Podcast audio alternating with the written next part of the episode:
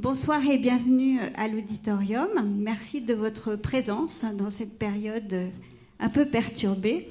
Et merci à nos intervenants aussi. Olivier Blaise, qui est écrivain et auteur de très nombreux ouvrages, romans, essais, bandes dessinées, scénarios. Sa dernière actualité, il signe le livret d'un opéra de Guillaume Connaisson, Les Bains Macabres, qui sera donné à l'Athénée à partir du 31 janvier. Guy Dumont, qui est dessinateur et qui a nombre de bandes dessinées à son actif, de livres jeunesse aussi, il s'est bien sûr intéressé de près à l'œuvre de Toulouse-Lautrec et à la modernité de son trait. Et Frédéric Potet, journaliste au Monde, spécialiste de bande dessinée, mais spécialiste de beaucoup d'autres choses également, comme en témoignent ces chroniques que nous suivons avec ferveur. À l'issue de cette discussion, nous nous retrouverons en librairie pour une séance de dédicace de l'ouvrage dont on va parler ce soir et que je vous montre, Toulouse-Lautrec. Merci beaucoup. Bonne soirée. Merci. Bonsoir, messieurs. Bonsoir. Ou plutôt bonjour, on n'est pas encore tout à fait le soir.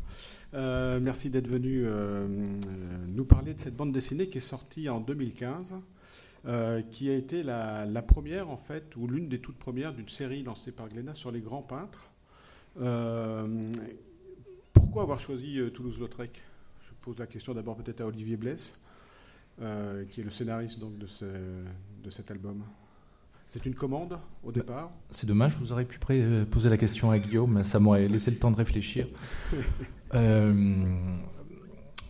en fait, Toulouse-Lautrec, de, de, mon point de vue, qui ne sera sans doute pas celui du dessinateur, était un moyen, un truchement pour évoquer une période, la, fin de siècle, une ville, Paris, que j'adore à ce moment-là. J'avais consacré auparavant, euh, quatre ans auparavant, un roman chez Gallimard qui s'appelle Le fantôme de la Tour Eiffel, à, cette même période.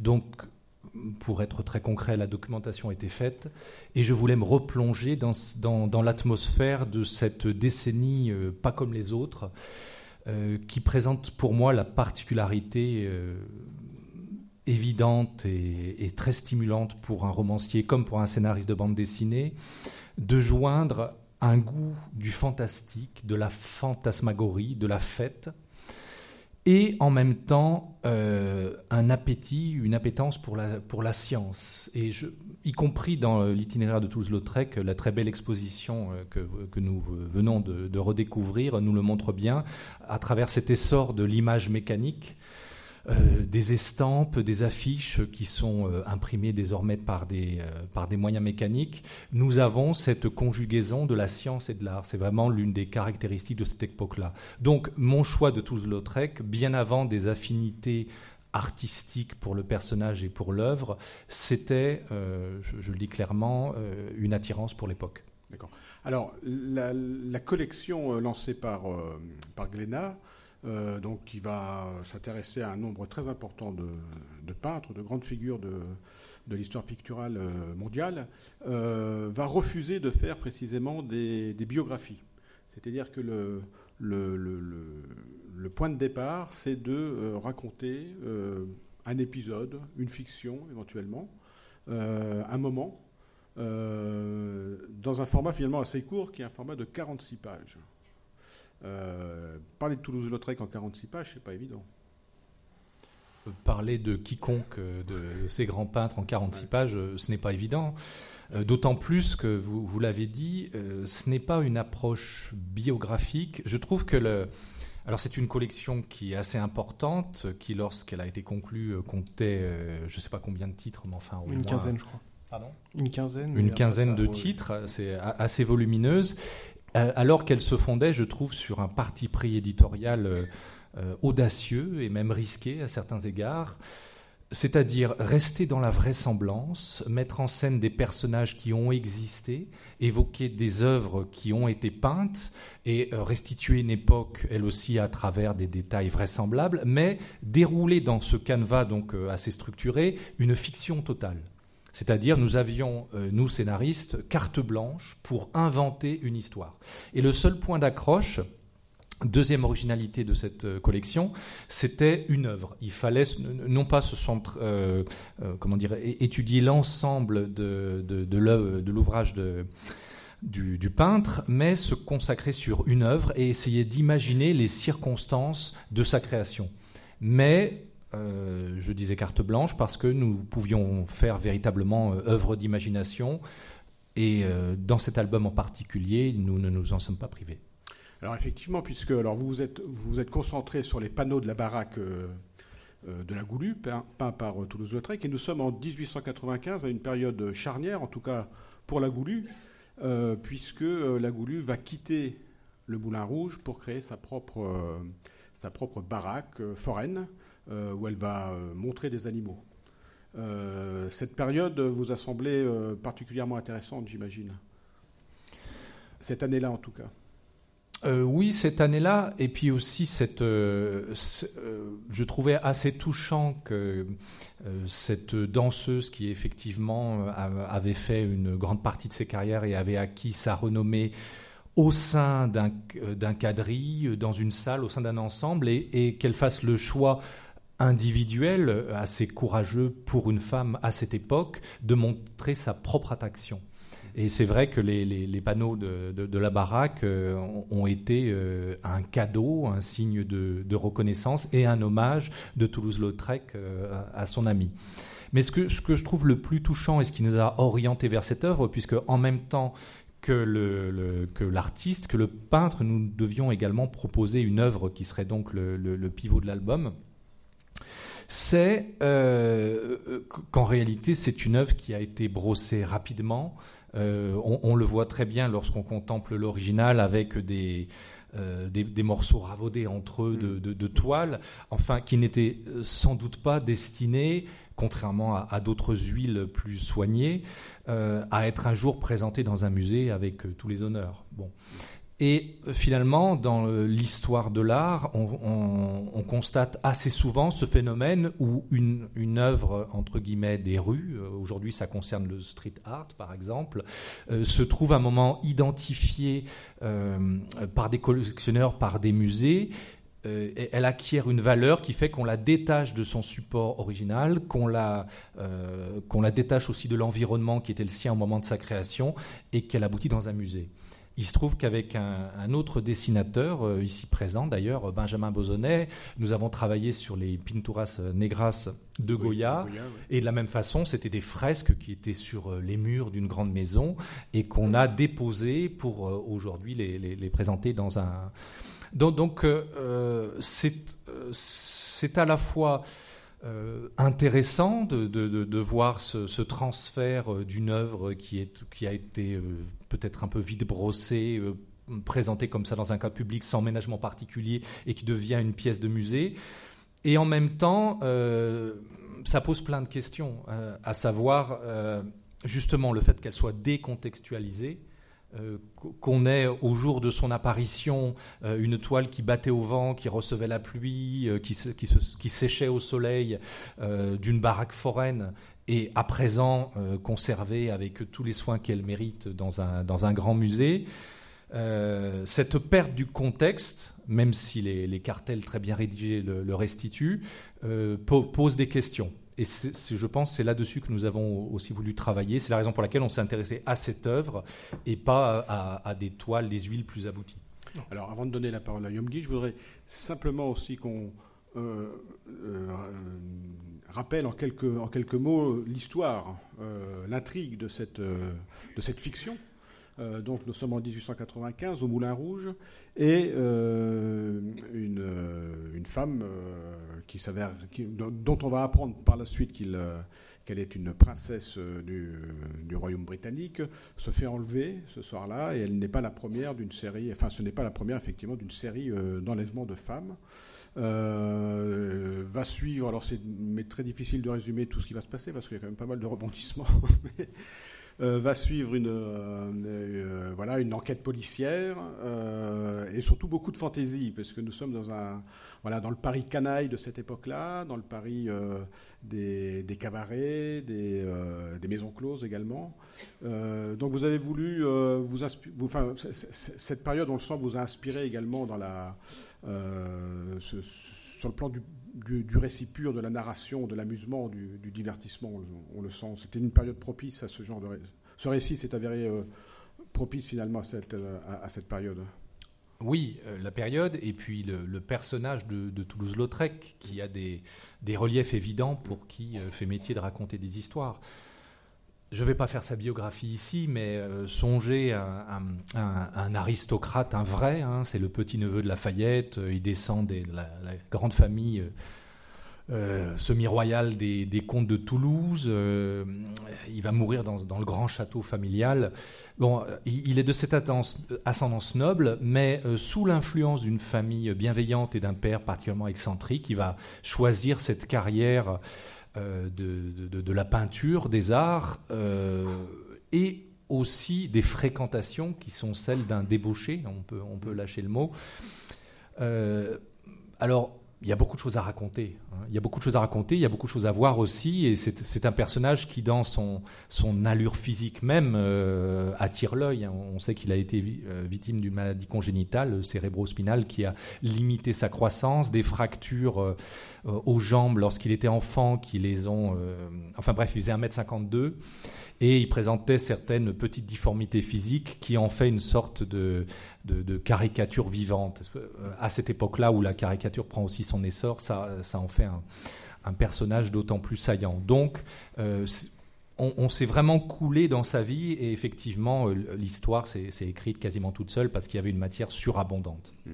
Avec une flopée de personnages effectivement truculents qui sont les personnages réels de l'époque. Alors, euh, Yomgi Dumont, vous, vous avez travaillé de quelle façon? Qu'est-ce que représentait euh, Toulouse-Lautrec au départ lorsqu'on vous a proposé ce, projet? On va projeter, on va commencer par projeter quelques images aussi que vous allez tirer de votre album et de vos travaux que, nous allons commenter par la suite. Euh, bah, juste pour revenir un petit peu en arrière, vous parliez bah, justement de cette collection qui était, qui était proposée par Glénat et quelque part c'était une sorte de commande, hein, vous en avez parlé puisqu'ils ont proposé aux auteurs maison, on était déjà publié par, euh, les éditions Glénat. Et, euh, ils, avaient l'envie de cette collection, ils avaient produit une liste, une liste de, peintres, dont d'ailleurs à la base, si tu te souviens bien Olivier, Toulouse-Lautrec ne faisait pas partie de, cette liste. Et du coup, euh, pour revenir un petit peu sur ce que disait Olivier, a, on, avait déjà travaillé, enfin Olivier avait déjà travaillé sur cette période. On avait aussi fait euh, une série de, une série d'albums tous les deux sur euh, sur la fin du 19e. Donc euh, pour le coup, la documentation était faite. Après, le nom de Lautrec, je me souviens plus comment il est arrivé là. Mais moi, en tant que jeune étudiant d'art à l'époque, il y a déjà quelques années, mon Dieu, c'était c'était un peintre c'était un dessinateur, même avant d'être un peintre pour moi, qui me parlait énormément. D'ailleurs, j'ai retrouvé dans mes vieux carnets d'études euh, d'étudiants en art les tableaux en question sur lesquels nous avons travaillé, enfin des, ébauches que j'avais reproduites à l'époque et pour analyser l'œuvre, euh, la composition et enfin donc un travail somme toute euh, d'étudiant qui n'était pas pas forcément folichon euh, en termes de pertinence, mais euh, en tout cas le dessin, euh, l'intérêt que je portais déjà au peintre, donc je, répète encore, plutôt au dessinateur, était déjà très important pour moi à l'époque. Donc du coup, en en discutant, Toulouse-Lautrec, c'est pour toutes les raisons qu'a évoqué Olivier, s'est imposé de lui-même, aussi pour ce côté fantasque, euh, qui permettait de raconter des histoires euh, assez décalées. Euh, et, puis cette œuvre en question, puisqu'on va sans doute en reparler, qui évoquait toute, une galerie de personnages très intéressants, personnages existants de, l'univers et qui faisaient partie de, de l'univers de, Toulouse-Lautrec, qui étaient ses amis, les gens qui fréquentaient. Euh, et, du coup, ça a permis après de développer complètement un imaginaire basé sur, euh, sur des choses existantes. Et le fait de, de, se poser la question dans quel contexte a-t-il pu euh, créer cette œuvre, qui était donc à la base une commande de, son ami Lagoulu pour sa baraque. Comment l'a-t-il peinte? Comment et dans quelles circonstances? Bon, après là, du coup, c'est toute la patte d'Olivier qui arrive avec cette cette histoire policière où, enfin, que moi j'ai tout de suite adhéré à cette j'appelle ça une fantaisie policière, euh, euh, donc complètement fictionnelle. Hein, on est d'accord. Hein, Toulouse-Lautrec n'a pas participé à des enlèvements de jeunes filles à son époque. Enfin, on ne sait pas en tout cas. Son, pianiste non plus, puisque le pianiste est un un peu impliqué, on va dire. Oui, oui, enfin, il y a tout un tas de personnages, ils sont tous impliqués à leur niveau, puisqu'ils sont tous complices, entre guillemets. même, Oscar Wilde, même, Oscar Wilde. Il y a Oscar Wilde, il y a, tout un tas de personnages. Et, mais bon, c'est vrai que pour, pour reparler du choix de Toulouse-Lautrec dans cette collection, c'était un choix qui nous paraissait évident. Mhm. D'une part pour nos acquaintances avec l'époque, qu'on avait déjà bien travaillé euh, auparavant, et puis euh, le côté fantasme du personnage qui a inspiré Olivier, et personnellement, moi, le, dessinateur, euh, peintre-dessinateur que, que j'admire mhm. toujours autant aujourd'hui. Est-ce que c'est un, est-ce que, est-ce que Lautrec est un, l'un des peintres qui est apprécié dans le milieu de la bande dessinée dans la mesure où effectivement il a fait, euh, il a touché un peu la caricature, à l'affiche beaucoup bien sûr, euh, à des arts populaires euh, comme les la bande dessinée finalement. Mais ça paraît. c'est un dessinateur. Une, évidence. Une évidence. C'est c'est c'est vrai qu'en tant que dessinateur de bande dessinée, bon alors il y, a tout le côté à raconter des histoires. Alors, lui savait aussi raconter des histoires dans, dans ses peintures, dans ses dessins, dans ses croquis. Euh, mais le côté virtuose du dessin est toujours impressionnant pour, un, pour quelqu'un qui, qui, tâte un petit peu du crayon. Et, euh, et c'est vrai qu'il a une certaine aura euh, parmi les dessinateurs de bande dessinée, hein, parmi d'autres peintres. Hein. en tout cas, de mon point de vue, ça reste un, très grand dessinateur qui savait croquer sur le vif, mais en même temps travailler ses, ses images. Mm-hmm. Et il y a tout son univers aussi. Alors, vous avez été confronté à, une, à un dilemme, j'imagine, c'est-à-dire comment reproduire ou pas euh, les œuvres, en tout cas l'œuvre euh, dont il est question ici, euh, de Lautrec. Est-ce que vous êtes demandé s'il ne fallait pas faire un copier-coller numérique, par exemple Alors ça, c'était des panneaux de, question dans un premier temps. Alors même s'il y, y, a une forme de reproduction par, par endroit dans, l'album de, de, certaines peintures, mais bien sûr, je les ai beaucoup regardés, je les ai étudiés, je ne les ai pas recopiés mhm. volontairement. Je les ai aussi mis de côté à un certain moment donné pour faire part, euh, la part belle avant tout au récit et à l'histoire. Après, je me suis permis euh, très largement de, de picorer euh, dans les œuvres de Lautrec pour de ci de là mettre un petit clin d'œil à telle toile, à tel élément. et, du coup, là, je me suis permis à ce moment-là de revenir vers, euh, vers Lautrec, mm. euh, vers son œuvre. Euh, mais c'est vrai que dans une bande dessinée, on s'attarde. Il y a forcément le dessin qui, qui, a toute son importance, mais c'est au service du récit, enfin de mon point de vue. Mm. Même si de temps en temps on peut se permettre quelques digressions graphiques et, et qui vont faire quelques pauses euh, un peu plus euh, visuelles que euh, juste visuelles pour, pour la beauté du dessin. Mais on, enfin, en tout cas, moi, je m'attarde surtout à raconter une histoire, à, à, rester dans la dynamique du récit. c'est, la BD, c'est un art séquentiel qui, qui est assez compliqué à mettre en, en, œuvre. mais c'est vrai que de temps en temps, il faut mettre de côté son côté dessinateur mais c'est vrai que de temps en temps, je me suis permis aussi sur certaines images de m'apesantir mmh. et de, de m'inspirer très largement de certaines œuvres de Lautrec, mmh. pour, comme des clins d'œil.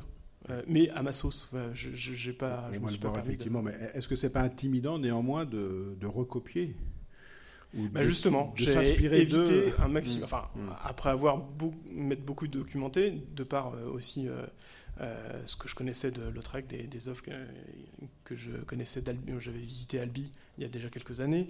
Je connaissais bien aussi les œuvres qui, sont présentées surtout au musée d'Orsay. Euh, et puis là, j'ai redécouvert avec plaisir ou découvert certaines œuvres que je ne connaissais pas. mais c'est vrai qu'à un moment donné, il faut prendre du recul, se mettre au service du récit et, après avoir pris la température, essayer de le retranscrire entre guillemets à sa sauce euh, pour, euh, pour être au service du récit, puis après moi-même me faire plaisir, en sachant encore une fois que pour moi Lautrec, euh, c'est un dessinateur qui m'a, quand j'étais plus jeune, beaucoup inspiré, même si on ne le retrouve pas forcément après dans, dans, mon univers, mais ça fait partie de, des choses que, que j'appréciais en tant qu'étudiant d'art, et même en tant que plus jeune. Alors ce qui est intéressant, c'est que il y a eu beaucoup de, il y a vraiment eu beaucoup d'albums de, bande dessinée consacrés à des peintres ces dernières années, ces 5-6 dernières années à peu près. Notamment cette collection, mais pas que. Et à chaque fois, euh, les dessinateurs ont euh, réinterprété, redessiné euh, les œuvres en question, sans effectivement se servir des outils numériques. Milo Manara, qui est un grand maître de la bande dessinée italien, a recopié à sa façon, a dessiné à sa façon euh, des dessins du Caravage. En il s'est même essayé au clair-obscur euh, lors de, à l'occasion de, de, sa biographie du Caravage. Euh, donc vous, à aucun moment, vous vous êtes dit, ça serait quand même la facilité, soit de retravailler par-dessus, soit d'être au plus près quand même de la. Non, à, part ces, ces, petites, euh, ces petits clins d'œil. Ces petits clins d'œil, ouais. On, va les voir, ouais. Euh, on en voit quelques-uns. Voilà. voilà. Donc là, il y a au premier plan sur, la, sur la page, vous voyez euh, le rapport. je ne me rappelle plus du titre de l'œuvre en question, mais on, il y a vraiment des éléments par rapport à la composition des, des images où je me suis permis directement d'intégrer des éléments du tableau. Bon, mhm. bien sûr, avec tout en, prenant un certain recul. Mais euh, on peut trouver dans tout l'album tout un tas de clins d'œil aux œuvres même de Lautrec. Mais euh, bon, après, il y a, techniquement, euh, moi je travaille au crayon, donc il y a, aussi, Lautrec travaillait beaucoup au fusain et, au pastel, même si il travaillait la peinture aussi. mais il y a aussi une filiation technique, donc qui, se prête. Mon, dessin parfois peut se, se prêter plus à faire euh, du, euh, du Lautrec, entre guillemets. Euh, et en plus, après, il y, a, malgré tout l'outil numérique qui intervient pour la couleur. Donc là, on a travaillé avec une coloriste, parce que dans la bande dessinée, on peut travailler déjà en tant que scénariste et dessinateur. parfois, c'est ces deux métiers qui sont assez séparés. Là, avec Olivier, on, a toujours travaillé assez étroitement sur, en ping-pong, on va dire, entre le scénario et le dessin. Euh, et donc il y a une troisième personne qui est intervenue sur cet album, c'est euh, donc Drac, euh, qui, qui, est coloriste et qui donc a travaillé, on a travaillé ensemble aussi sur la mise en couleur. Et elle s'est aussi beaucoup inspirée des colorisations de, de Lautrec par le biais de l'outil numérique, mhm. pour le coup. en essayant de reproduire quand même ces, atmosphères un petit peu particulières qui qu'il mhm. pouvait y avoir mhm. Dans, enfin, et, tout, enfin, c'est une œuvre très colorée, même s'il y a beaucoup de dessins. donc il y avait tout un, tout un travail aussi, mais toujours avec ce détachement malgré tout, puisqu'on n'est pas là. Moi, je ne suis pas là pour faire du Lautrec en bande dessinée, c'est mm. évident. Euh, tout comme on avait décidé de pas du tout. Enfin, là, c'est la collection qui voulait ça, de, de faire une, de pas faire une biographie euh, et euh, d'avoir cette fantaisie aussi bien dans le scénario mm-hmm. que dans le dessin, puisque mm-hmm. Mon dessin est aussi un peu caricatural comme on dit, de, certains types de bandes dessinées. Moi, je viens plutôt de la jeunesse à la base. Euh, donc, euh, enfin, même ce qui, c'est pas du tout euh, une fin en soi. Enfin, il y a des dessinateurs qui passent de, aussi bien qui s'adressent aux adultes, aux adultes qu'aux enfants.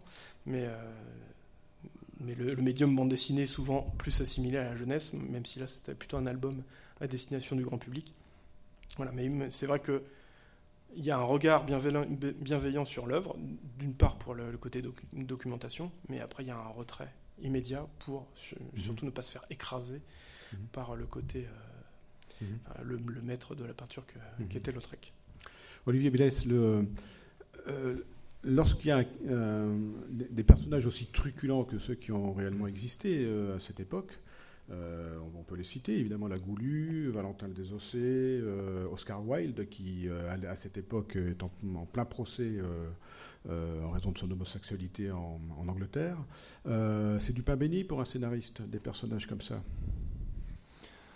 Oui, c'est du pain béni, c'est une nourriture riche. Je pense que en termes d'apport de calories, on est à peu près à égalité le dessinateur et le scénariste parce que voilà, euh, ces, images, elles, sont pleines de couleurs, d'animation. Euh, Lautrec euh, est aussi un maître du mouvement et l'un des, premiers à avoir représenté de façon si expressive, par exemple, les artistes de cirque, aussi bien que les danseurs, aussi bien que. et côté scénario, c'est la même chose. je trouve que c'est une, époque qui, qui, a des audaces merveilleuses, qui a un sentiment peut-être de la vie plus urgent, parce qu'aujourd'hui, euh, on se repose, enfin je parle bien sûr dans notre Occident euh, plutôt favorisé, on se repose sur la médecine pour avoir une, une vie longue, on escompte 80 ans. Bon, euh, Lautrec, lui, est mort à 37 ans et dans son entourage, c'est la même chose, les, les, gens meurent assez jeunes, la syphilis fauche des, des centaines et des centaines d'hommes. Donc euh, il faut jouir de la vie euh, tout de suite, immédiatement, et, ce sont des fêtes qui, dans leurs proportions, dans leurs excès, à mon avis, sont, euh, sont même difficiles à imaginer pour nous, enfin en tout cas pour moi. Hein. Lautrec, quand, quand, il partait faire la fête, donc à une certaine époque, je crois que c'était en 1882, il s'est installé à, à Paris puis à Montmartre. Il partait pour plusieurs jours à son entourage, il euh, disait qu'il partait en voyage, voire même en cure.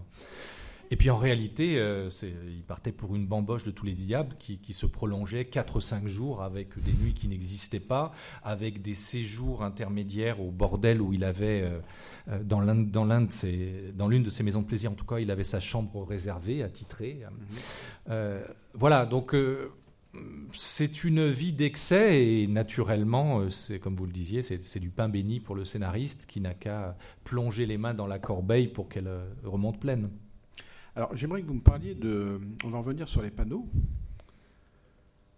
Voilà. Euh, je, ne peux pas avoir malheureusement un petit indicateur, mais vous voyez sur le panneau de droite, il y a deux femmes qui, qui font de la musique, qui sont, dans l'une était probablement l'une des danseuses de la, de la Goulue, euh, orientale.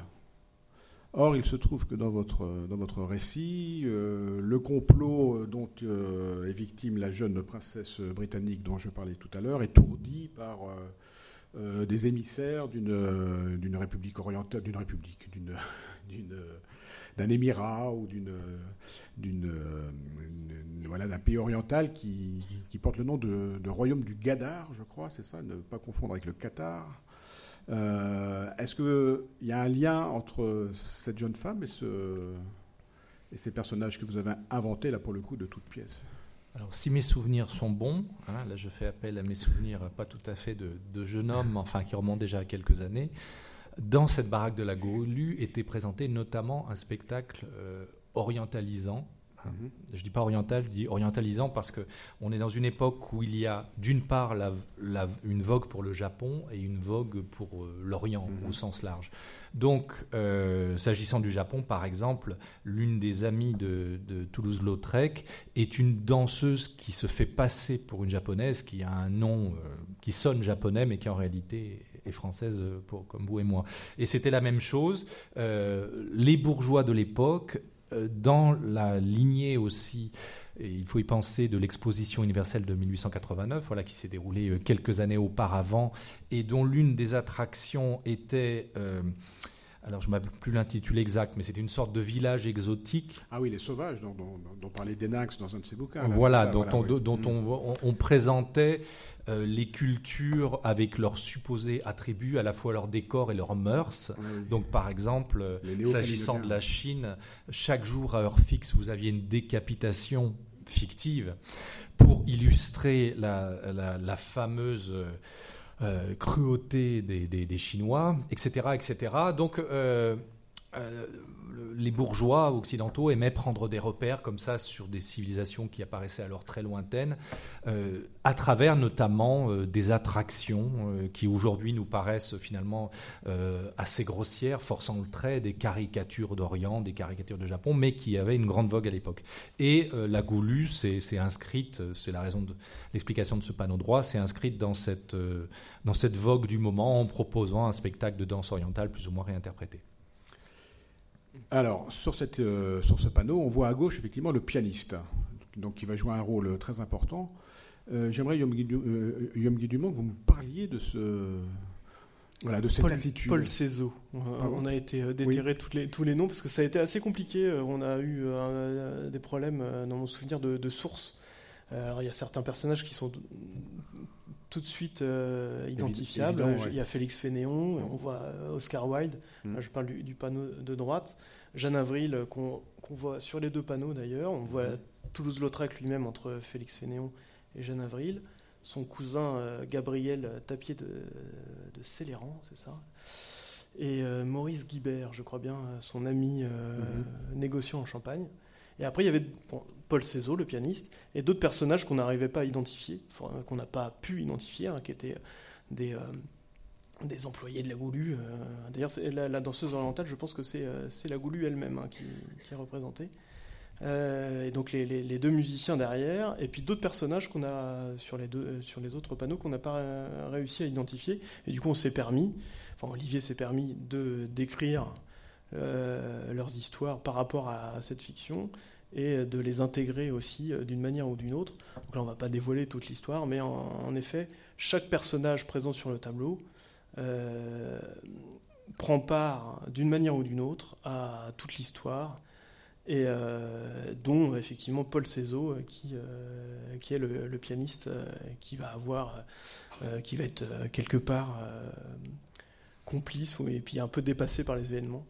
Mais comme la plupart des personnages d'ailleurs, qui il a une attitude absolument formidable sur ce, sur ce panneau-là, cette, cette, main qui, qui vole au-dessus ah, des... Ça, je me suis régalé à la, à la reproduire, effectivement.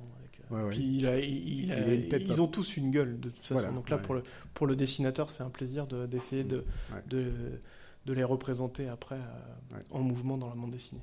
Voilà, c'est ce que je voulais vous demander, c'est qu'effectivement, ils ont tous, ils ont tous une, une, tête pas possible, en fait. Ils sont tous euh, très expressifs. Euh, ah, mais ils ont des trognes, ça c'est. Ils ont des trognes, Et ça pour le dessinateur, c'est un vrai plaisir. Ouais. Euh, pour, euh, c'est là où on retrouve le trait de Lautrec dans mhm. son côté caricatural, mhm. mais pas que, hein, bien sûr, parce que c'était aussi un grand dessinateur, en tout cas dans ses débuts réalistes, et enfin qui représentait le, réel. Et c'est vrai que partir de ces tableaux, ça a été aussi graphiquement et uniquement de ces tableaux, hein, même s'il y avait toute l'œuvre de Lautrec pour un dessinateur de bande dessinée, et en tout cas que je suis, qui aime à représenter des personnages mhm. bien définis dans leur, dans leur caractère, dans leur physique, leur physionomie, c'était un plaisir. Bon, après, il y avait ces personnages-là, il les a aussi représentés, euh, pas tous, mais euh, il y a, eu, il y a d'autres tableaux. Euh, euh, dans lesquels ils ont été représentés. Et, on, est à une période où la, caricature va se développer, la bande dessinée est naissante en fait, elle existe depuis quelque temps bien sûr, mais elle va se formaliser, elle va apparaître progressivement dans les journaux aussi. donc c'est une période aussi qui, sur le plan esthétique, est, un croisement, au, Olivier Blesse. On a l'impression que cette, cette période, graphiquement, visuellement, est en train de, est en train de, voilà, peut-être pas de révolutionner l'art, euh, comme euh, ce sera le cas, comme, ce fut le cas auparavant avec d'autres, mais on est vraiment à un moment crucial, non, sur le plan visuel?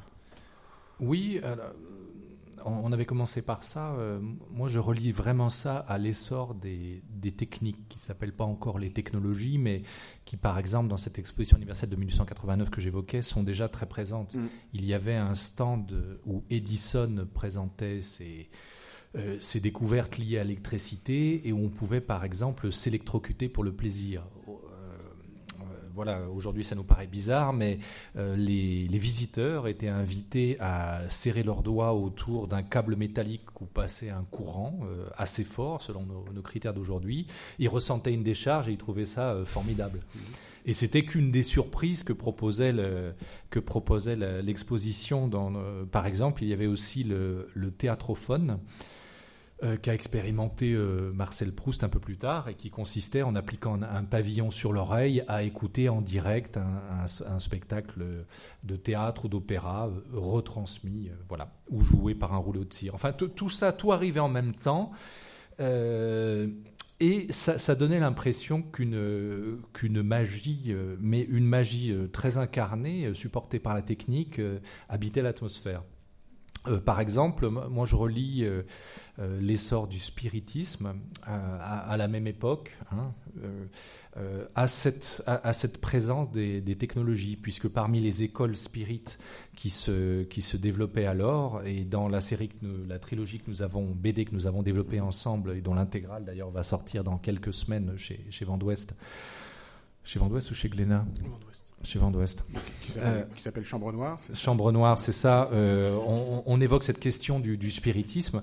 Il y avait une école américaine du spiritisme, donc d'évocation des fantômes, où ils utilisaient des machines, parce que les, méthodes à l'ancienne, vous savez, poser les doigts sur une table ou, se servir d'un lettreur qui désigne de l'alphabet, tout ça semblait un petit peu 18e siècle déjà, et on voulait euh, on voulait que l'électricité puisse servir à l'évocation des fantômes. Donc c'est tout un, voilà, c'est une époque qui converge à la, euh, à la fois vers, euh, vous le dites, une, réinvention de la narration et aussi une forme d'accélération de tout. Tout devient plus rapide et c'est une époque que je qualifierais d'haletante. Et je relierais ça, par exemple, à la mode du, puisqu'on est sur le plan de la narration, la mode du feuilleton. C'est le moment où les journaux euh, euh, proposent des histoires qui se déroulent sur 30, 40, 50 épisodes, mais le tout découpé en courts feuilletons, qui sont euh, d'ailleurs rythmés à peu près comme des bandes dessinées. Vous savez que certains auteurs, scénaristes consciencieux ou, ou bah, ménagent toujours dans la dernière case d'une planche donnée une sorte de rebondissement ou d'intrigue pour qu'on ait envie de tourner la page. Eh bien, le principe du feuilleton, c'est le même. Vous voulez savoir la suite, achetez le prochain numéro. Donc, c'est une époque où ce rythme de plus en plus saccadé, rapide, qui va devenir celui de la bande dessinée commençante, euh, s'installe petit à petit, supporté par les techniques. C'est aussi celui de, la photographie, bien sûr, hein, qui existe déjà également à cette époque-là, mais qui va prendre un essor aussi euh, foudroyant euh, au tournant du siècle. Voilà, et la trilogie euh, Chambre Noire de mm. bande dessinée que nous évoquions porte justement sur la photographie dite fluidique qui a réellement existé pendant quelques années avant que les tribunaux euh, qui avaient été saisis mettent fin à l'expérience, des, des, studios de photographie euh, parisiens et londoniens, donc là on est dans les années 1870-1872, une vingtaine d'années euh, avant, avant notre album de Lautrec, proposaient de tirer votre portrait photographique en présence d'un fantôme. Donc voilà, c'était le début, de enfin, le début populaire des, photographies. On pouvait encore y croire. C'était un, banal subterfuge, c'est-à-dire euh, vous imprimiez une, l'épreuve photographique avec euh, votre véritable visage, et puis ensuite quelqu'un recouvert d'un drap apparaissait et on surimprimait. Mais les gens euh, connaissaient pas trop bien la photographie, ils y croyaient, et donc des clichés étaient vendus pour que où vous figuriez en présence de votre grand-père, de votre fils mort à la guerre ou que sais-je. Et donc on a développé le, le à partir de cette anecdote. Mmh. C'est merveilleux parce qu'aujourd'hui, il y a des applications qui permettent de faire ça sur son smartphone euh, sans très facilement. Finalement. Voilà, mais aujourd'hui, on n'est plus dupe. Tandis que à l'époque, vous savez, encore en 1905, euh, je ne sais plus, il y a deux sœurs là qui s'étaient amusées à, se photographier euh, dans un, sous des, un travestissement de fées des fées qui apparaissaient miniatures euh, au bord d'une source, sur une pierre, etc. Et pendant très longtemps, et je crois qu'il y a encore d'ailleurs des, partisans de cette, euh, de cette thèse, pendant très longtemps, et, elle vendait ces photos ou elle les présentait comme d'authentiques fées photographiées à la campagne. Mhm. Donc on y a, il y a toujours des gens prêts à croire à tout, et j'en fais partie. Je crois que Colin Doyle avait euh, démonté ça, il me semble. Il avait pas. Oui, absolument, oui. Conan Doyle? Ah oui, oui d'accord. Ah oui. Euh, alors, la bande dessinée, comme on le disait, était, euh, vraiment aux, prémices de ce qu'elle allait de, devenir bientôt. Mais donc, on, ne sait pas si Toulouse-Lautrec a pu lire de la bande dessinée à cette époque-là, ou, ce à quoi elle, pouvait ressembler. En, tout cas, vivrait-il aujourd'hui Aurait-il, euh, s'il vivait aujourd'hui, aurait-il ferait-il de la bande dessinée Aurait-il fait de la bande dessinée à un moment ou à un autre? Est-ce que c'est un médium qui aurait pu l'intéresser? Compliqué à répondre à cette question. Il, savait raconter des histoires dans ses peintures, dans ses dessins.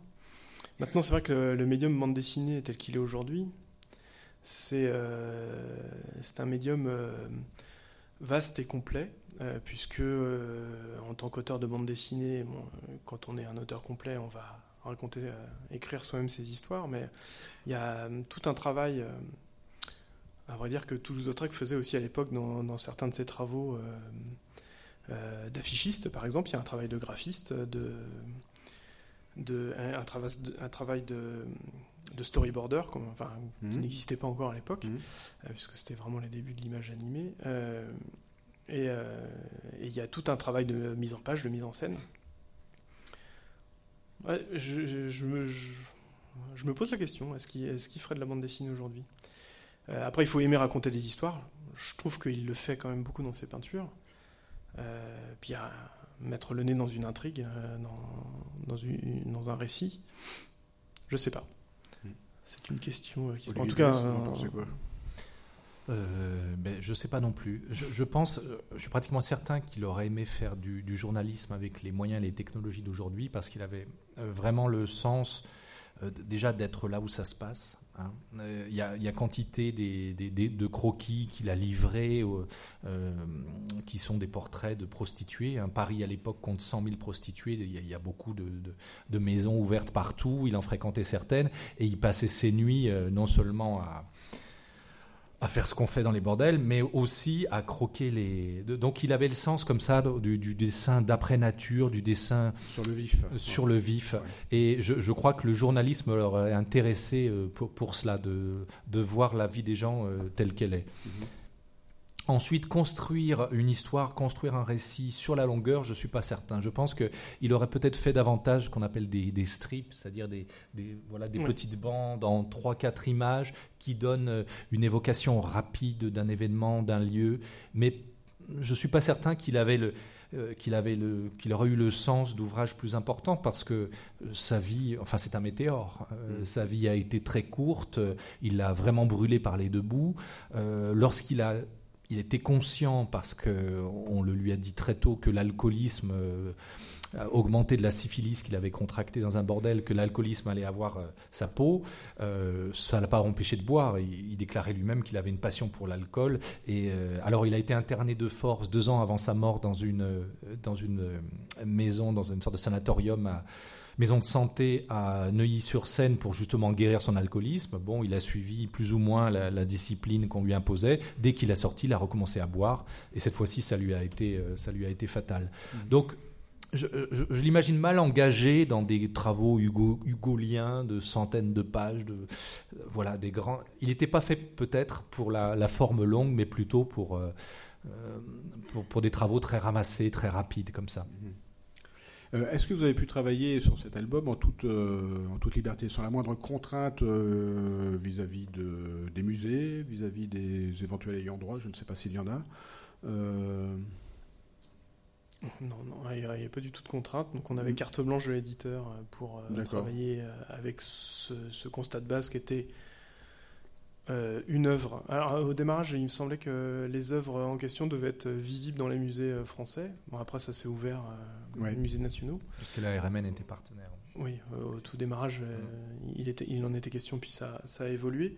Donc, on avait cette contrainte de travailler sur une œuvre. Après, tout le reste, on, pouvait se, se, se, coller un peu plus à, à, des choses réalistes. Et puis, nous, on a pris le parti d'avoir d'avoir une, fiction totale. Et après, pour les ayants droit, euh, je crois qu'il y en a. Enfin, il n'y en a pas. non, il n'y en a pas, D'accord. Je vous dis ça parce que sur. Euh, euh, c'est une autre série de, de, bandes dessinées qui s'appelle Pablo, qui retrace la vie de, de Picasso qui est fait par euh, Clément Ourbrerie euh, au dessin et Julie Birman, je crois, au scénario. C'est ça, oui. Euh, les auteurs ont eu quelques difficultés précisément pour pouvoir. Mais ça s'appelle Pablo et pas Picasso. Voilà, oui, et puis ils n'ont pas pu reproduire les tableaux de Picasso, sauf les Demoiselles d'Avignon dans le dernier tome, à titre exceptionnel. Pour, voilà. Donc c'est parfois un peu compliqué aussi de lorsqu'on se retrouve dans une situation comme celle-ci. Mais c'était pas du tout le cas. Donc. Ah, ça n'a pas été du tout le cas. d'accord. Alors, vous avez. Euh, euh, pardon, comment l'album a été perçu? Est-ce que vous avez eu des retours euh, de, de, lecteurs? Bah, Quelques-uns. On a eu quelques-uns plutôt rigolos aussi, hein, des gens qui l'ont pris comme une biographie. Donc, ils ont dit Mais quelle vie incroyable, la vie de Toulouse-Lautrec. Donc ça, ça nous a fait plutôt sourire. Euh, il y a eu quelques, quelques retours dans, dans ce sens. Bon, bien sûr, après, nous, on a tout de suite euh, mis le haut là en disant non, non, mais attendez, c'est de la pure fiction. Mmh. Euh, on s'est beaucoup amusé à le faire, donc amusez-vous à le lire. Mais oui, on a eu des retours plutôt positifs. généralement, les, lecteurs sont plutôt bienveillants. Mmh.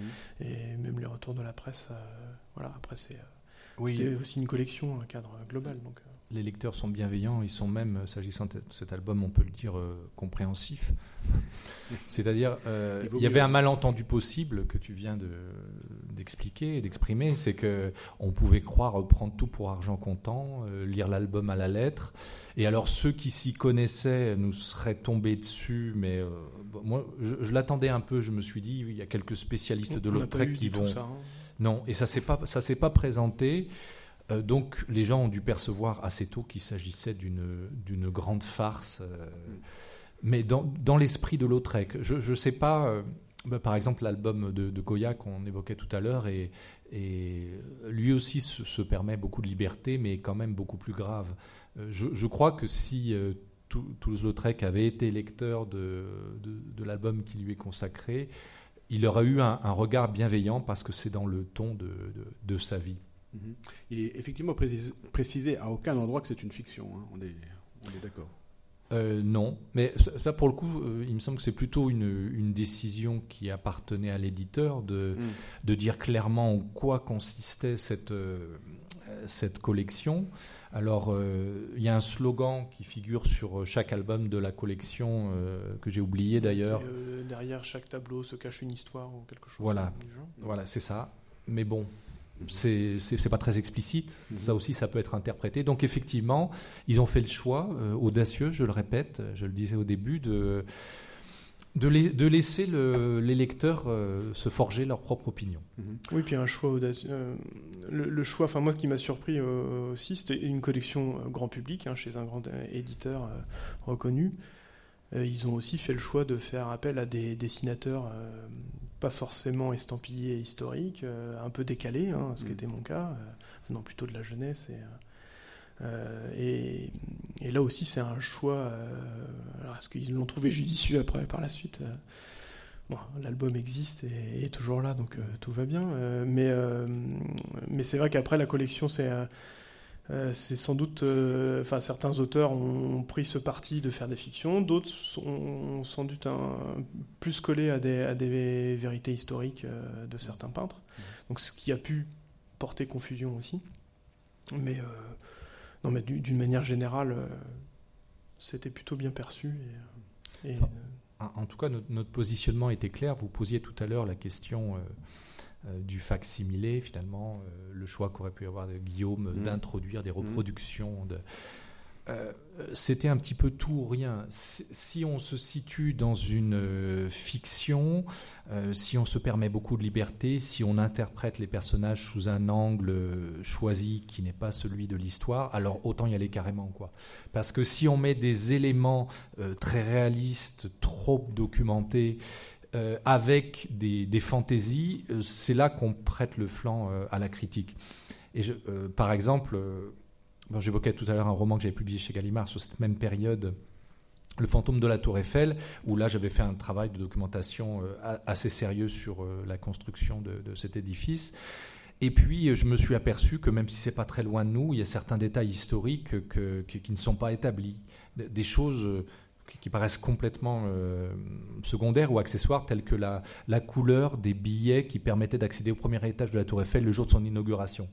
Mais euh, comme je suis assez vétilleux quand, je décris des scènes. Je ne sais pas pourquoi ce détail m'a gêné et j'ai commencé à lancer des recherches sur Internet pour avoir l'opinion des uns et des autres, y compris des historiens patentés. Et puis finalement, je me suis aperçu que sur, sur, cette, sur cette simple anecdote, euh, il y, a de véritables camps qui existent entre des historiens qui pensent qu'ils étaient bleus, qui pensent qu'ils étaient verts, qu'il n'y avait pas de billets, mais une sorte de tampon imprimé sur une...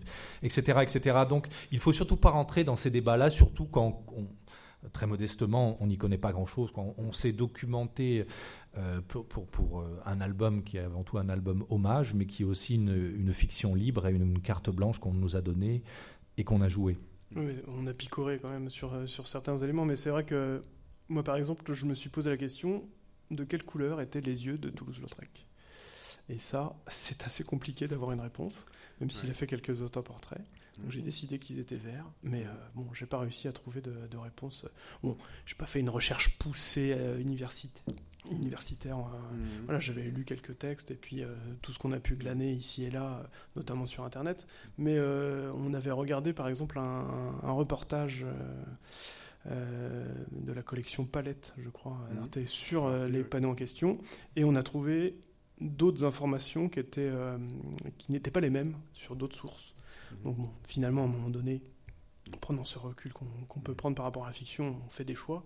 Mhm. Mais euh, même si on essaye de, de s'appuyer sur des choses existantes, mais après, on, on se permet, euh, effectivement, on ne s'impose pas en tant que spécialiste du tout. Et euh, ce qui peut être le, le problème sur certaines bandes dessinées dites euh, purement historiques, euh, où il, va, il y aura toujours le spécialiste qui va euh, trouver que l'uniforme, là, il n'y a pas le nombre de boutons qu'il fallait, euh, Mhm. alors qu'il y en avait 8 et là, le dessinateur en a dessiné 6. Il y a toujours des gens qui voient ce genre de détails. Bon, ça n'a pas été du tout... non, on n'a pas du tout été la cible de... Notre discussion fait penser à ce film de Piala sur, sur Van Gogh, où euh, à un moment le docteur Gaucher demande à, à Vincent, Van Gogh, mais votre oreille, parce qu'il a son oreille qui n'est pas, qui est pas coupée, et Van, et Van Gogh répond, elle a repoussé. Ben voilà, c'est c'est, euh, c'est la liberté fait- de, c'est tout à fait ça, du raconteur d'histoire. ouais. Donc, euh, Ouais. Donc là, vous avez néanmoins respecté un certain nombre de, de- une, une certaine réalité concernant Toulouse-Lautrec également, le fait qu'il était euh, qu'il qu'il aimait bien s'amuser, voilà, hein, pour, pour dire les choses rapidement. Euh, euh, je voulais vous demander également, euh, oui, le personnage de la Goulue. Alors le personnage de la Goulue, truculent également, forcément. On comprend qu'elle est dans une situation de tension à cette époque-là, mais vous n'évoquez pas, dans mon souvenir, aussi clairement qu'on pourrait le, le penser peut-être, son désir d'aller faire autre chose. Pourquoi? Parce que c'est encore prématuré à ce, à ce moment de, à ce moment de, de l'histoire, de son histoire à elle? Parce qu'on s'est senti un peu à l'étroit, comme vous le supposiez. Ouais. Euh, on s'est senti un peu à l'étroit dans ces 46 pages. Et euh, on- effectivement, le choix a été fait du- d'une intrigue policière. Une intrigue policière pose un cadre narratif bien précis, avec des rebondissements, avec euh, euh, des maximums d'intensité qui sont à gérer. Et euh, dans cette histoire, on s'est retrouvé à un moment autour d'une péniche, avec vraiment un grand nombre de personnages qui tous avaient sur, qui- la lumière s'était portée distinctement au, fil de l'album. Je me suis posé la question, puisque là c'était plutôt effectivement un enjeu de, de scénario, euh, de lui donner un peu plus d'importance, puisque l'œuvre autour de laquelle on, on- on- on tourne, c'est les, les panneaux de la baraque de la Goulue. Et puis finalement, euh, finalement j'ai renoncé à ça parce que c'est un album qui s'apparente un petit peu à une mosaïque. Il n'y a pas véritablement de protagoniste euh, au sens de de qui écrasent tous les autres. Mm. Et, et même, même Lautrec, finalement, euh, se font presque dans cette foule agitée euh, qu'est la, foule des, des fêtes de Paris fin de siècle. Quoi. D'ailleurs, il quitte l'album à un moment pendant une, une quinzaine de pages. hein. Oui, on va, on va revenir sur la Ouais, on revient, bon, c'est aussi un personnage euh, important de, de l'album. Mm. Mais c'est vrai que ce choix de... euh, on ne pouvait pas euh, ne pas se permettre de, de représenter, euh, donc c'est c'est sur le panneau euh, de gauche, euh, le Moulin Rouge, puisque Mhm. c'est une représentation du Moulin Rouge. euh. Et donc c'est vrai que, euh, d'ailleurs je ne sais même pas euh, historiquement euh, quelle a été la période de transition. Et donc là, nous, on a fait le choix dans la bande dessinée de faire cette période où elle est encore danseuse en fin de règne euh, au Moulin Rouge.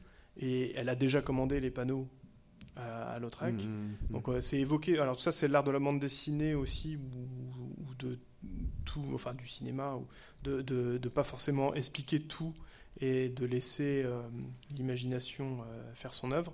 Il y a l'art de l'ellipse aussi, où on va. Mhm. euh, on, on- on peut très bien entre deux cases, il peut se passer tout un tas de choses. Mais c'est vrai que là, le, le choix narratif est, est tel que représenter, c'était important dans la bande dessinée de représenter une, une, euh, enfin l'ambiance, euh, l'ambiance nocturne du Moulin Rouge, euh, cette ambiance fictive, euh, festive, pardon, fictive aussi, mais festive euh, dans le dans la bande dessinée parce que ça permet tout un tas de Enfin, moi, je me suis euh, très fortement amusé à représenter le Moulin Rouge. Et, euh, et du coup, c'est vrai qu'il y a cette transition qui est faite en fin d'album. On va, on va découvrir les panneaux qui sont un petit peu comme un- une sorte de, de constat euh, d'aveu peut-être de Toulouse-Lautrec par rapport à toute l'histoire qui, s'est déroulée avant. Et, mais du coup, c'est vrai qu'il y a des choix qui sont faits par rapport à la véracité historique. on revient là-dessus encore une fois. Mmh. et de l'enchaînement, puis tout ce qu'on a inventé aussi, parce qu'il y a tous ces personnages qu'on n'a pas réussi à identifier et qu'on s'est permis de personnaliser, euh, de personnifier pardon, mm. dans, dans l'histoire et du coup qui interviennent de manière euh, assez euh, parfois sinistre, mm. sinistro-comique, on va dire aussi pour certains. on, a choisi de ne pas se concentrer sur des trajectoires individuelles, ce qui aurait été un, autre parti possible. Par exemple, il y a un personnage qui, qui pour le coup, réel, qui m'intéressait énormément. C'est Suzanne Valadon, qui est peut-être le, seul amour véritable de Toulouse-Lautrec, qui, a été euh, longtemps son modèle, qui a été aussi sa, partenaire de fête, qui l'a accompagné des, nuits durant dans tous ses excès, euh, qui l'a demandé en mariage et qui a refusé. Donc autour de cette euh, et donc une séparation s'en est suivie et autour de, cet événement, de cette rencontre qui n'est pas à l'image de ce qu'on connaît du peintre, euh, mais qui révèle peut-être justement euh, son, son intimité, euh, qui lui donne un peu plus de consistance, on aurait pu développer un, un, album complet. C'était la mère de, du trio, du, peintre Maurice Trio, un enfant qui était né quelques années avant la fin de la, leur relation avec mhm. Toulouse-Lautrec. Ah Et la Goulue elle-même, c'est un destin absolument incroyable aussi. Euh, on, aimerait presque, en refermant votre bouquin, repartir ensuite sur l'histoire de la Goulue, justement, qui ouvre cette baraque, qui va présenter des animaux. Il va notamment y avoir une lionne, je crois, qui va la, qui va la blesser. Euh, elle, euh, finit pas super bien sa, carrière. Non, non, c'est une catastrophe. C'est elle, a une fin tragique, et photographiée. On a, on a des images de où elle est elle, vit, je crois, dans une roulotte. Euh, oui, la fin de sa vie n'est pas, très, pas très glorieuse. Messieurs, l'heure est passée très vite. Euh, merci infiniment. Euh, nous allons demander au public, je ne sais pas s'il y a un micro qui tourne ou s'il suffit de se lever et de parler peut-être avec une voix un peu forte. Bonjour, donc moi j'ai lu votre BD et j'avais aussi lu avant euh, Renoir, Manet, Monet et Van Gogh. Et effectivement, j'ai été, euh, ce que vous avez très bien expliqué, euh, surprise par la fiction de, dans, votre, dans votre BD. Alors moi, ma question que je voulais vous poser, parce que vous êtes deux à travailler sur une BD, moi je suis plutôt, je lis plutôt des BD où l'écrivain est également illustrateur. Donc comment ça se passe en fait quand vous faites une BD en commun comme ça? Est-ce que c'est l'écriture qui l'emporte sur le dessin? Est-ce que le dessinateur peut demander éventuellement à l'écrivain de changer peut-être le scénario parce qu'il a une idée? Comment se passe une collaboration à deux? C'est une réponse mélodieuse. Euh, bah, moi, enfin, je vais témoigner. J'espère qu'il témoignera pas dans l'autre sens. Euh, ça, ça, se passe très je te bien. Laisse démarrer ça se passe très bien. Il y a eu un moment de notre vie où on habitait la même ville, euh, où on allait Après, toutes les fins de semaine. Déménagé, donc euh, je vous laisse imaginer. Partager une séance de piscine, aller au restaurant chinois, et puis euh, ma foi, les, plusieurs de nos projets ont avancé de cette façon-là, très conviviale, très simple.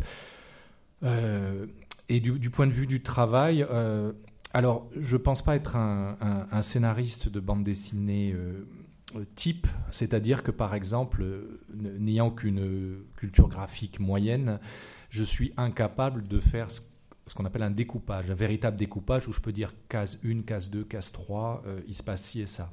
Donc en fait, je fais un découpage à la planche et si, vous lisez mes scénarios, euh, ça s'apparente un petit peu à du théâtre. Euh, euh, il y a des dialogues, il y a des didascalies, je décris les, les décors, je, suggère lorsqu'une image est, très forte à mon esprit. Ou un script de film.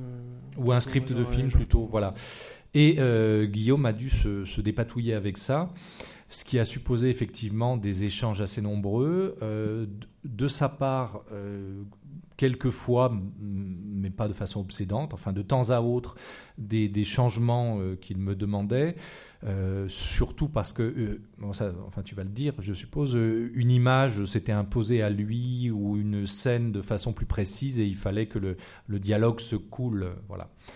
Mais il y a un moment où j'ai quand même avancé le scénario quasi seul jusqu'au bout, après en avoir discuté au préalable, et on l'a repris ensemble. Ça s'est plutôt fait de cette façon-là.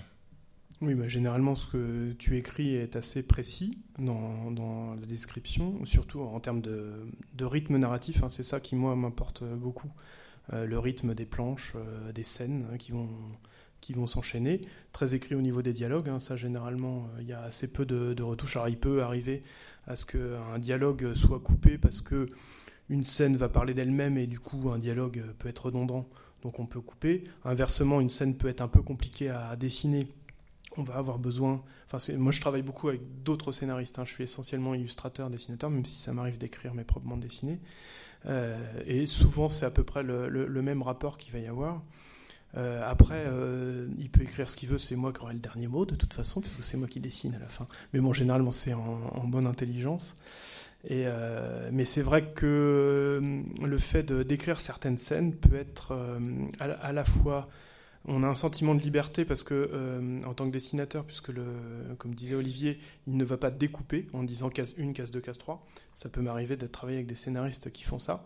Donc ça peut être très agréable d'avoir ça, puisque très rassurant quand le découpage est bien fait. Et inversement, quand il n'est pas fait, euh, du coup, euh, ça peut être, on peut avoir un sentiment de liberté. Donc ça, c'est plutôt positif. Parfois un peu vertigineux. Par exemple, tu parlais d'une scène qui se termine dans une péniche avec 14 personnages qui euh, se battent, tirent, euh, sautent dans tous les sens. Ça, j'avoue que c'est une scène qui me laissera dans ma carrière de, de dessinateur quelques sueurs froides. Euh, parce qu'il faut qu'on comprenne l'action et qu'on voit tout ce qui se passe à l'image et, qu'on, vraiment que, que, ça serve le récit. Euh, donc de temps en temps, c'est un peu compliqué à mettre en scène, mais en même temps, moi, c'est, comme ça que j'aime travailler, donc avec une certaine liberté par rapport à la mise en scène et, et, euh, et, du coup, euh, après, les choses se font d'elles-mêmes, même si effectivement, il y a quand même du travail de, de, séquence, de séquençage par rapport à un scénario d'Olivier mais, euh, mais qui est très très agréable, parce que moi j'aime travailler comme ça aussi. Merci. D'autres questions, j'imagine? Ou pas. Madame demande combien de temps vous avez Combien de temps avez-vous mis pour faire la bande dessinée? Bah, c'est euh, euh, généralement, moi je dis un album, du moment où on commence à réfléchir jusqu'à la sortie en librairie, enfin en tout cas à la livraison à l'éditeur, c'est une petite année de travail. Si on alors bien sûr on ne fait pas que ça. Hein, euh, alors là je parle du, sur le global. Après Olivier, euh, toi tu vas travailler quelques semaines. Euh, sur le scénario. Oui, trois semaines pour une première version du scénario. Voilà, et puis après il y a des allers-retours. Et après le dessin c'est un petit peu plus long. si je ne faisais que ça, je pense qu'il faut compter 4, 4, à 5 mois de travail. Euh, ramasser euh, en 100%, mais euh, c'est dilué sur une année, puisque généralement je travaille sur plusieurs projets en parallèle. Donc, voilà. je précise pour ceux qui ne connaissent pas forcément l'œuvre d'Olivier Blaise que vous produisez une très grande variété en fait de, vous publiez une très grande variété d'ouvrages puisque vous faites à la fois des romans, des, récits de voyage, vous êtes un grand marcheur, des bandes dessinées, des romans graphiques, des, des objets multimédia aussi. Oui, j'ai une petite. Euh, enfin, j'en fais un peu moins aujourd'hui, mais effectivement, j'ai une petite carrière dans le, dans le jeu vidéo. C'est là où on s'est rencontrés d'ailleurs. Et on s'est rencontrés, on s'est rencontrés comme ça. Alors maintenant, ça fait euh, quelques temps. Oui. Euh, Vous avez travaillé pour une société de jeux vidéo, c'est ça Oui, oui, bah, qui, qui, était en fait, qui s'appelait Infogrames à, ah la toute fin des années 90, qui a été un éphémère numéro 2 mondial parce qu'ils avaient racheté Enfin bref, on va pas rentrer dans ce débat-là. Et, alors c'est très intéressant effectivement d'être un peu polygraphe, de, d'écrire des romans, aussi des scénarios de bande dessinée, etc. Parce que d'une part, on sort de sa chambre ou on descend de sa tour d'ivoire, et ça pour un romancier, euh, même si mes livres se vendaient à, des millions d'exemplaires, je crois que je ne changerais pas mes, options professionnelles. Quoi. en plus, j'écris couché, alors euh, je deviendrais vide grabataire si je faisais qu'écrire couché toute la journée. C'est pour ça que vous marchez alors euh, c'est pour ça que je marche, que effectivement je poursuis un tour du monde à pied par étapes, euh, un mois par an. Maintenant on est à Moscou, voilà, ça c'est une autre conférence. Et, et c'est pour ça surtout que j'engage des collaborations de type très divers. J'adore la collaboration, le binôme qu'on peut former avec un, un, dessinateur de bande dessinée parce que quand ça se passe bien, c'est très complice, c'est et, c'est un vrai plaisir tout simplement de voir ces textes euh, se revêtir de, traits et de couleurs, comme de prendre chair et voix euh, dans la gorge d'une comédienne, d'un comédien quand on fait de la fiction radio. Là, il y a un opéra qui va être créé euh, incessamment là, le 24 janvier, d'abord au Théâtre Impérial de Compiègne, puis à l'Athénée à Paris, toute fin du mois. Et encore une nouvelle aventure, quoi.